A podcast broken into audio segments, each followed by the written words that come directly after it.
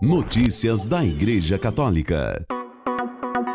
Quinta-feira, 21 de dezembro de 2023, hoje é dia de São Pedro Canísio, doutor da Igreja. Apelo do Papa Francisco. Diante do presépio, peçamos a Jesus pela paz. Reportagem de Túlio Fonseca, do Vatican News.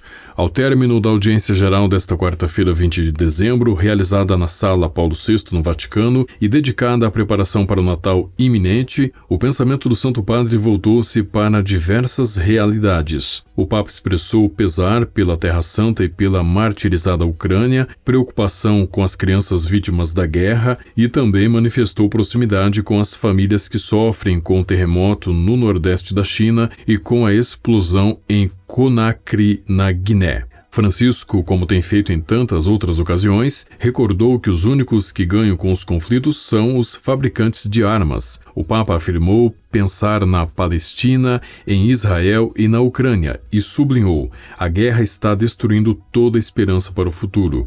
Não nos esqueçamos das pessoas e dos povos que sofrem o mal da guerra. As guerras são sempre uma derrota. Não nos esqueçamos disso, uma derrota, falou o Papa.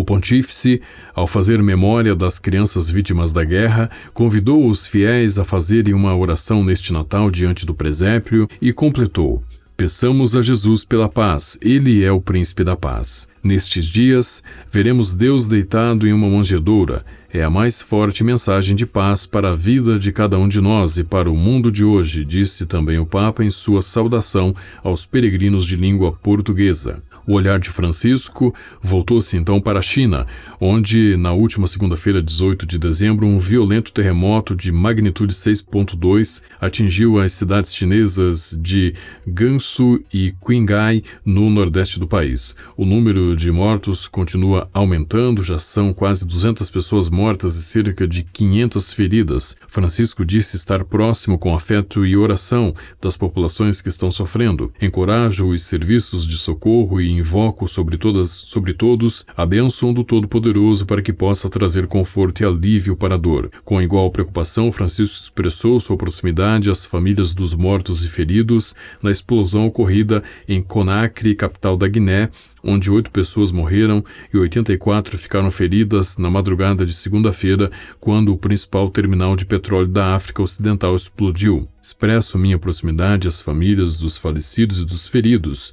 Deus os ampare e eu lhes dê esperança, disse o Papa. Já a sua saudação em italiano, o Papa se dirigiu ao grupo Mediterrânea Saving Humans, uma associação de promoção social criada para testemunhar e denunciar o que está acontecendo no Mediterrâneo e que atue no Mare Nostrum para resgatar migrantes no mar. Essa associação, disse o Papa, vai ao mar para salvar as pessoas pobres que fogem da escravidão na África. Eles fazem um bom trabalho, salvam muitas pessoas. Notícias da Igreja Católica. O porta-voz do Conselho de Segurança Nacional da Casa Branca, John Kirby, disse aos jornalistas na segunda-feira, 18 de dezembro, que, embora o governo tenha expressado preocupações específicas sobre a morte de duas mulheres civis cristãs na única igreja católica de Gaza, ele confia que os israelenses não estão fazendo da morte, tortura e estupro de civis em Gaza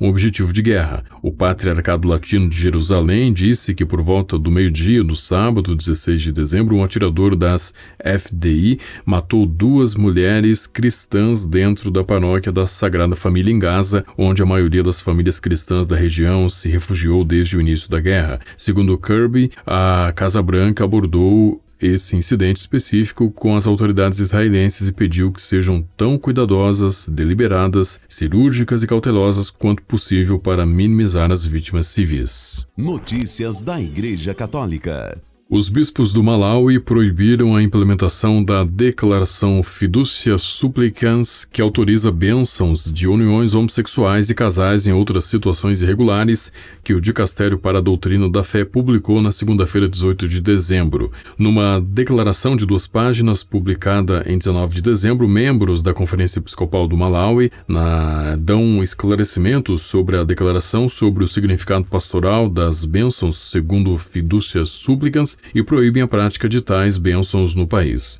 Declaramos que, por razões pastorais, bênçãos de qualquer tipo e para uniões do mesmo sexo de qualquer tipo não são permitidas no Malawi, afirmaram os membros da Conferência Episcopal do Malawi na sua declaração coletiva. A diretriz dos líderes da igreja que proíbe as bênçãos para uniões homossexuais de qualquer tipo no país segue-se a um esclarecimento de quatro pontos da última declaração da Santa Sé. Os bispos católicos dizem que oferecem os esclarecimentos, tendo notado certas interpretações errôneas desta declaração que geraram interesse, medos e preocupações entre os católicos e as pessoas que recorrem à Igreja Católica em busca de orientação moral, espiritual e doutrinária. A declaração não trata da bênção das uniões do mesmo sexo e do endosso sacramental das mesmas como casais casados. Não, este é um documento motivado por perguntas feitas feitas à Congregação para a Doutrina da Fé sobre se as bênçãos de Deus, através dos seus ministros, podem ou não ser estendidas a todos,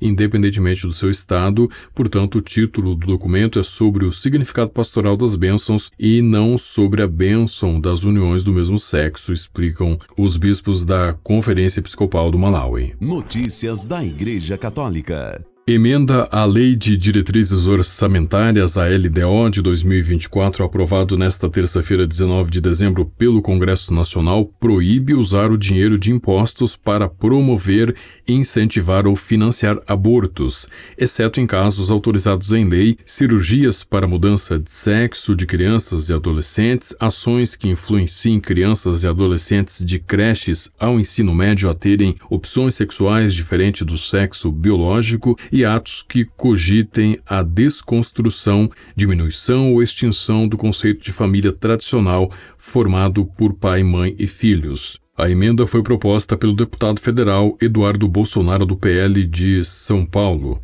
Ele disse que as pautas da emenda pretendem evitar o ataque à família. Notícias da Igreja Católica. No próximo dia 6 de janeiro, o bispo de Salina, Kansas, Estados Unidos, Dom Gerard Vink, caminhará 32 quilômetros em peregrinação eucarística da Igreja de Santa Maria, na cidade de Glasgow, até a Igreja de São João Batista, na cidade de Beloit. Todo o percurso será dentro dos limites do Estado. A caminhada será uma ocasião para pedir pela paz no mundo e pela paz de todas as comunidades e famílias nos Estados Unidos. A Igreja de São João Batista em Beloit informou que as pessoas interessadas na peregrinação podem se unir livremente ao Bispo Vink durante todo o trajeto ou em algumas partes da rota. A ideia da peregrinação nasceu numa iniciativa da Igreja de São João Batista para incentivar os paroquianos a doarem para a campanha I Give Catholic Nesse momento, Dom Vic prometeu caminhar 32 quilômetros se as doações chegassem a 250 mil dólares. A campanha, disse a paróquia, foi um sucesso e arrecadou mais de 320 mil dólares. Notícias da Igreja Católica. O padre panamenho Ricardo Redes Castilho, especialista em liturgia e autor do livro Que é a Missa, na qual explica o verdadeiro significado da celebração eucarística, conversou com a agência ICI sobre a importância das quatro missas celebradas no Natal. O padre Castilho disse que tudo começa com um grande movimento. Começa no dia 24 de dezembro com a missa da vigília ou das vésperas, na qual se lê a genealogia do Senhor. Depois tem a missa da noite, na qual se ouve o anúncio dos pastores. No dia 25 tem a missa do alvorecer, na qual os pastores vão ver a Virgem Maria e finalmente na missa do dia é proclamado o início do Evangelho de São João. Faz-se um caminho da genealogia ao nascimento de Jesus até chegar ao mais teológico com São João Evangelista. É um movimento da noite maravilhosa onde nasce o nosso Salvador. O padre Castilho convidou a conhecer as diferentes leituras das quatro missas, a ver as diferentes orações através das quais é possível compreender como estes quatro modelos são completamente diferentes e ao mesmo tempo profundamente unidos. Há um ciclo no dia de Natal, uma coisa linda um movimento de Natal, disse o padre Castilho. Com a colaboração do Vatican News e da agência ICI, você ouviu o Boletim de Notícias Católicas que volta amanhã. Notícias da Igreja Católica.